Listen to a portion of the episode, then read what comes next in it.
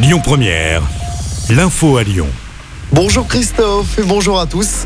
Ce drame sur les routes du département, un homme d'une cinquantaine d'années a perdu la vie dans un accident de scooter. Ça s'est passé la nuit dernière à Albigny-sur-Saône, dans le nord du département.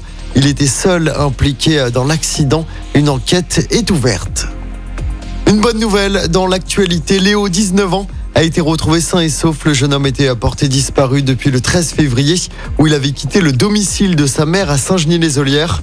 Les gendarmes l'ont retrouvé hier dans un fourgon abandonné à Polyonnais. Il a indiqué aux enquêteurs qu'il avait besoin de prendre l'air et de souffler un peu. Il est en bonne santé.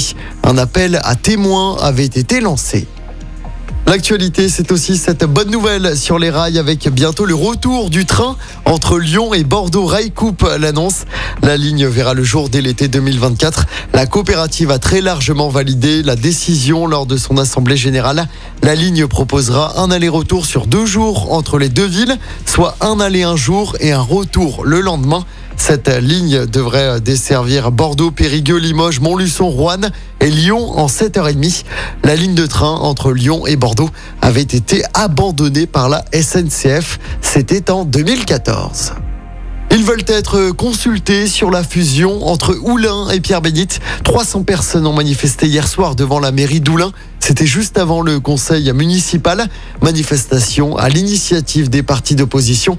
À noter qu'une pétition pour demander un référendum citoyen a déjà récolté plus de 1500 signatures sur Internet. Oulin et Pierre Bénite doivent normalement fusionner à partir du 1er janvier prochain.